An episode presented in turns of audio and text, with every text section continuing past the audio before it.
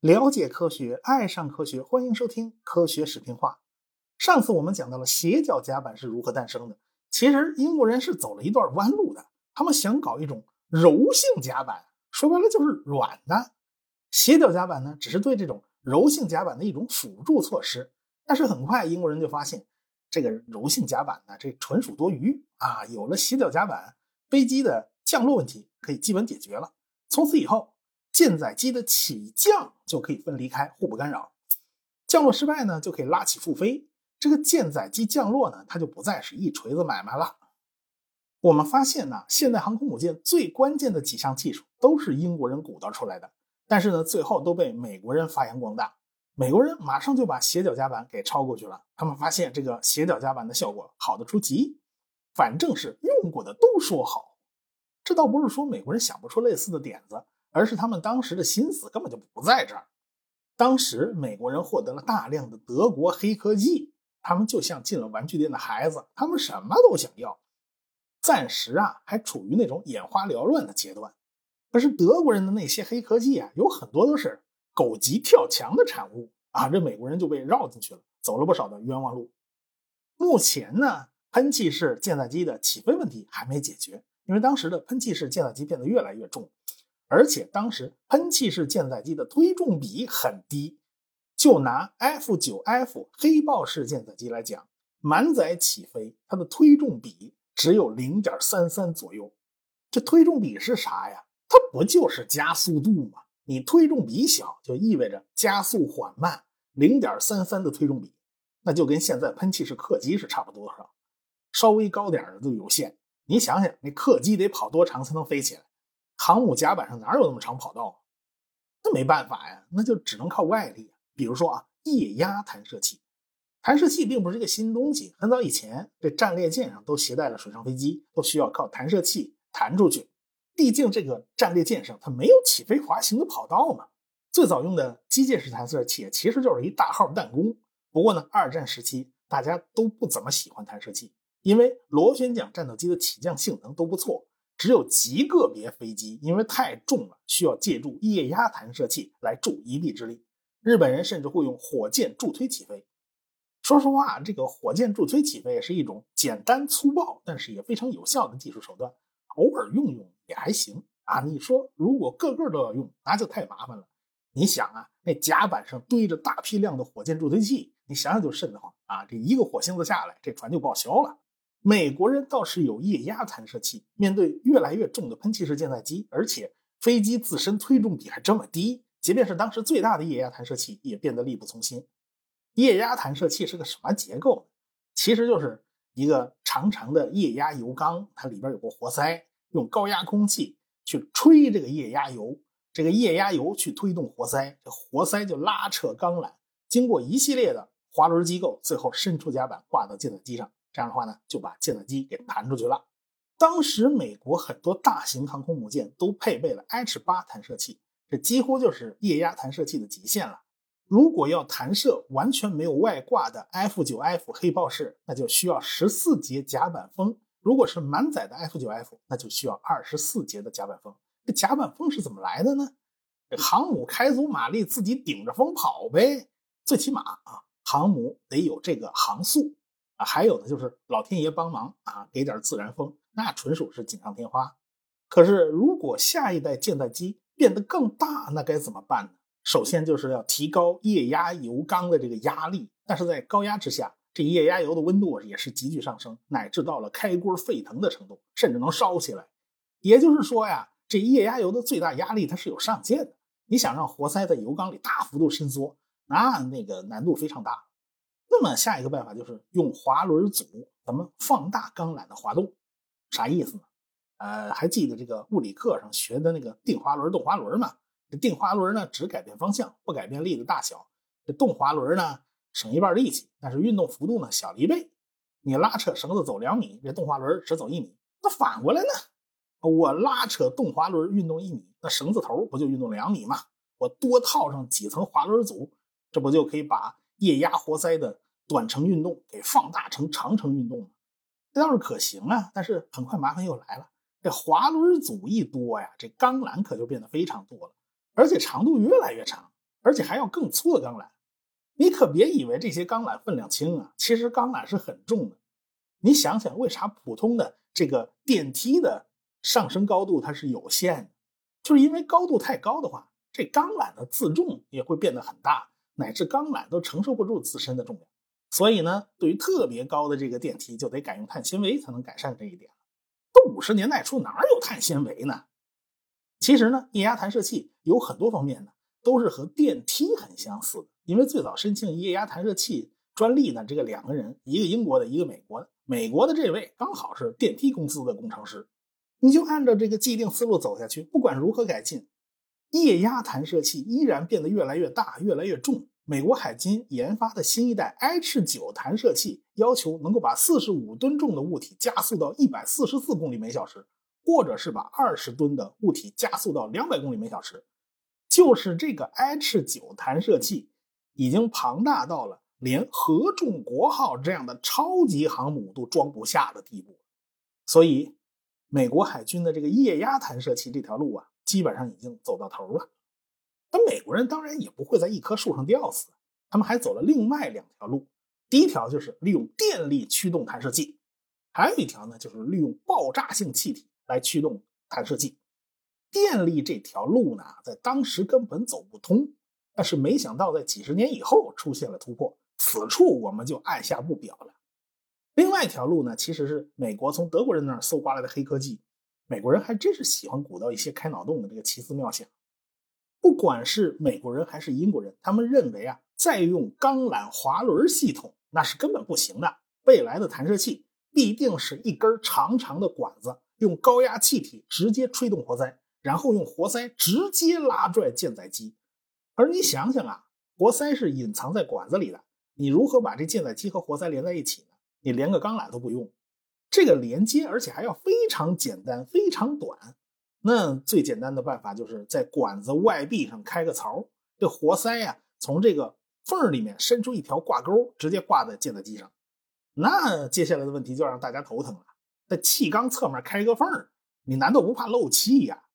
是啊，这就是英美两家最头疼的问题呀。美国人不是搞到了很多德国黑科技吗？去德国人那儿翻翻呗。你别说，德国人还真研发过类似技术，只是这个弹射器。是用来弹射 V 一导弹的，它的长度很小。德国人呢，采用双氧水作为推进剂，啊，这个双氧水在催化剂的作用下，会迅速分解出大量的氧气和水蒸气，这点力气就已经足够把 V 一导弹给弹出去了。所以 V 一的那个弹射器很简陋，活塞甚至都会被喷出去。啊，没关系，这个德国人把那个活塞捡回来洗洗涮涮，下次再用。这个双氧水呢是有腐蚀性的，所以呢。啊，捡回来还得穿好防护衣啊，否则就容易中毒啊。德国人这个弹射器的核心部件呢，就是一个侧面开缝的金属气缸，关键是活塞必须拖拽着一根封条啊，自己在屁股后头把这缝给堵上。说白了，一根管子前半截是根本没有高压蒸汽的，活塞以后才是高压蒸汽，你把后半截给堵上就行了。说的通俗点，就有点像那个自封塑料袋儿啊，你自己一捏就给封上了。也有点像那个拉链儿，反正德国人要求不高嘛，这东西也不是用来弹射大型舰载机的。唯一导弹的重量才两吨，很小。可是美国人要求弹射器是可以用来弹射重达四十五吨的轰炸机。唯一这个弹射器可以提供一种思路，但是还有很多问题要解决。比如说啊，美国人就特别不喜欢用这个双氧水来提供动力。双氧水这东西吧，就过氧化氢啊，这东西太难伺候。他们更加倾向于。火炸药，哎，这东西来得快，马力大。火炸药燃烧产生的高温燃气，足可以推动气缸里的活塞，把舰载机给崩出去。英国人就显得比较保守啊，他可没有美国人那么大胆子。你忘了这南云中一是怎么这个鱼雷换炸弹，炸弹换鱼雷的？这爆炸物堆在甲板上是好玩的吗？你倒好，好，现在不堆在甲板上面了，你堆甲板下边。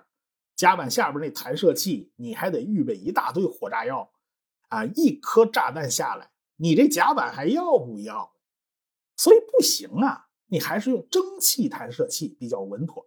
反正军舰上它也不缺锅炉，你烧一锅蒸汽，那算个啥呀，是吧？关键是啊，这东西比火炸药可要安全多了。那英国人为啥会想起蒸汽呢？因为蒸汽弹射器跟火车的关系很密切，这一点你可能都没想到。因为英国算是火车真正的故乡，早期英国人呐，这个开了好多脑洞，走了不少弯路。美国人因为是直接抄的这段弯路，这美国人就没走过，所以他自然就不怎么会往这儿想。英国有个叫平库斯的工程师，跟这个斯蒂芬逊差不多是同时代，在十九世纪啊，当时他曾经设计过一个大气火车，这啥意思？就是长管子里边啊塞个活塞。在前方产生真空，拿个泵在那吸，那屁股后边呢就让空气流入，活塞呢就被真空吸着往前跑，然后让活塞去带动列车运动。这种设计的好处就是，哎，列车上完全没有燃料哦，也没有发动机哦，也不需要喷烟吐火哟，车辆也很干净哦，而且车还很轻。这老老爷太太们呃乘坐，他不会弄脏衣服。你说这玩意儿多高端大气上档次嘞？当然了，这种系统。得需要分段设置泵站，一节儿一节儿的往前吸，啊，你靠顶头放一台泵吸着这车跑几十里地，那根本不现实。所以这个平古斯还组织了一个协会来推广他这项专利技术。所以在当时啊，英国呀、法国呀、美国还真有人建了一小节试验线。美国纽约那条试验线它只有几百米长，这还不如那个游乐园那儿童火车呢。英国本土的南德温线倒是一条。比较实用的这个大气火车线路，就靠这种泵吸技术，哎，这列车居然能跑到每小时四十英里，极速的时候可以跑到每小时七十英里啊！都不管怎么说吧，这种大气火车的关键技术就是侧面开缝的气缸啊，如何保持密封？这英国人呢，就是靠活塞拉皮条来封堵开口的。哎呀，这根皮条实在是太长了，你说它好几十里地呀！它漏气是难免的，因为它是个软的，所以这个大气火车的效率就非常低，维护工作这个工作量也太可怕了啊！比如说这老鼠把这皮条给咬破了，漏了个洞，然后这个火车就趴窝了啊，这个压力不足了，所以到最后呢，这东西只能不了了之了。斯蒂芬逊还嘲笑过这种车，但这种技术上的弯路啊，最后居然可以用在蒸汽弹射器上，这是当年英国人想不到的啊，就是。气缸上侧面开口，你怎么把它给堵上？所以后来呢，英国的有一个工程师叫米切尔，一直在研究这档子事儿。他在一九三八年呢就拿到了一个类似专专利，但是他鼓捣来鼓捣去就被二战给耽误了啊！一直到一九四六年，他才真的接到海军订单！他还是决定呢就不用他以前那个专利了，他另起炉灶。他终于找到了一套封堵这个缝隙的办法。别人都是把这密封条啊放在气缸外，他打算放在气缸内部。这活塞上带着一组滑轮，这活塞一边走，这组滑轮一边在后边把这密封条往那个开缝里塞。所以呢，你就当这东西是个特殊的拉链就行了啊。最后呢，英国的这位工程师还真是拿出了蒸汽弹射器的全套技术。现在蒸汽弹射器的构架呢，基本上就来自米切尔的设计。英国人就在这个基础上生产了叫 BSX 一蒸汽弹射器，装在了英仙座号航空母舰上。啊，这英仙座号是艘老船啊，都快老掉牙了。为了省事儿，他们并没有在甲板上开槽，而是把蒸汽弹射器直接给铺到甲板上，然后在甲板上啊再铺了一层甲板，就给盖上就行了。英国人就发现。这东西比以前的液压弹射器可轻了不少，而且动力澎湃呀，这效果真不错。不过这个蒸汽弹射器啊，这个这太给力了啊，它的冲击力就高达四百吨。如何减少对船头的冲击，就成了英国人下一步要做的事儿了。前头得用水去吸收这个冲击力了。英美不分家嘛，他们自然就得和美国人分享一下自己的成就。一九五二年。他们把英仙座号航母就开到了美国费城的海军船厂。当时美国人还在准备火药弹射器的设计，他们的进度是严重落后于英国人。人家英国人已经完成了八百九十次弹射实验了，其中有一百多次还是载人弹射实验。这美国海军的高层啊啊，自然也都来了。他们是把自己拥有的各种喷气式飞机拉上去飞了个遍，那真是爽的不要不要的。在蒸汽弹射器的加持之下，F-3D 战斗机居然可以在顺风时节的情况下起飞。如果你换了过去 H-8 液压弹射器，弹射同样的飞机，起码得有二十八到三十节的逆风才行。至此，美国海军航空部门的高层那眼都直了。他们明确表示，这好东西我们马上就要。美国人大手一挥，先买它五套再说。尽管这时候这个 BSX 弹射器呢还不完善，它间隔时间呢长达二十分钟，但是大家都看到了蒸汽弹射器的巨大潜力。这个英仙座号呢，在美国测试了一百四十次，最后回到英国普茨茅斯以后，拆掉了弹射器，成了一艘这个飞机运输舰。这艘老船呢，基本上就是养老退休了，完成了自己的使命。后来呢，美国人不但从英国买成品，还买专利，因为美国航母比英国航母大太多了。按照英国的原版设计啊，你装到那船上，你不觉得小家子气吗？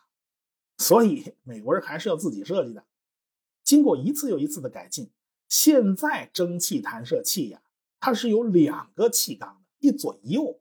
这活塞伸出来的那个挂钩啊，它也不是从这个上边开口伸出来，而是从上面开口伸出来，再拐个弯儿。这样的话呢，漏气更少。这两个气缸一左一右啊，推出的这个推力是可以并联在一起的，力量更大。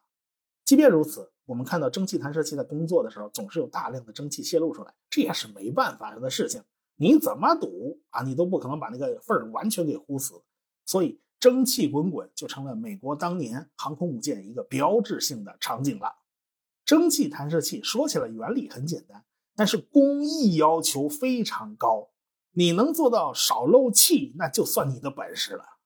后来呢，大家在船头上安装了缓冲装置，用水来吸收这个活塞的冲击力。毕竟你还是要刹车的嘛，啊，这套系统呢才变得比较有实用性。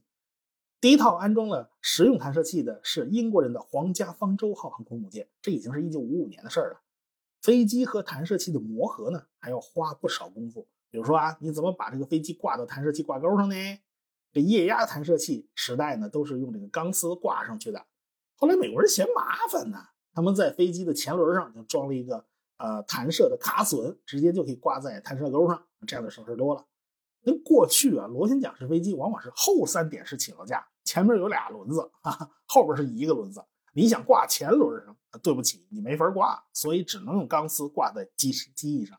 所以啊，我们看到以前那个航母船头啊，总是有两只犄角一样的玩意儿啊，比如说企业号前面俩犄角啊，这个法国的克莱蒙梭号前面就一个犄角啊，有几个弹射器就有几个犄角。这东西干嘛的呢？就是为了让飞机。啊，起飞以后抛下弹射钢索以后，这钢索别掉海里呀！啊，我还要呢，这没办法，这蚊子腿也是肉啊，这东西也不便宜，就为这点事儿还得十几个壮汉子在甲板上伺候着啊。最后美国嫌麻烦，干脆改了弹射方式，改了。现在航空母舰，嗯，因为没这根钢丝了嘛，也就不再需要这个犄角了啊。这是现代航空母舰的一个改进。当然了，现在的舰载式喷气机。它的挂钩后边还有一根锚杆，就是拉住舰载机，以免这个飞机在弹射动力不足的时候就被拉走了。这也不行，它一定是在弹射器功率爆表的一瞬间才能把这个飞机释放掉，才能让飞机以最短的距离起飞。这套机构也是逐渐完善起来的。所以呢，弹射器它是个系统工程，它里面零七八碎的事儿太多了。但凡有一件你搞不到位，那就严重影响效率。在二战以后呢，美国一直维持着海上霸主的地位。他们有钱建造最好最新的航空母舰，这个英国人他就没什么钱。所以，尽管斜角甲板和弹射器都是英国人发明的，但是到最后，英国人自己也没钱玩了。能玩弹射器的也就只剩下美国一家。当然，美国人也一直在改进弹射器，而且他们真的像进了玩具店一样，什么都想要。当初他们搞的那火药弹射器呀。他们还没死心呢，因为蒸汽弹射器总是要消耗大量淡水的，这事儿太麻烦了。如果我们不用蒸汽，而是用喷气发动机的燃气，这是不是就能省了不少事儿呢？这个思路其实就跟当年美国人用火药弹射的那种思路是一样的，这是一种升级与延伸，这就是所谓的燃气弹射器。美国人在五十年代还真给搞出来了，但是当时蒸汽弹射器的这个已经完全抢了风头，所以最后这个技术呢也就不了了之了。到现在还有人在提出新的燃气弹射器的技术方案，但是大家对这个技术路径已经没多少兴趣了。你弄来弄去，你不管是蒸汽还是燃气还是火炸药啊，还是什么气，它还是个开口气缸嘛。如今风头最强的已经是电磁弹射器了啊！这电磁弹射器就跟那开口气缸没半毛钱关系，它是另外一条路径。这条路我们以后讲中国自己的航空母舰的时候，我们再来讲。现在呢，啊，就在五十年代初，喷气式飞机的航母起降。都解决了，那下一个问题就是如何提高这座海上机场的运作效率？要解决这个问题啊，又是英国人干出来的。我们下次再说。科学声音。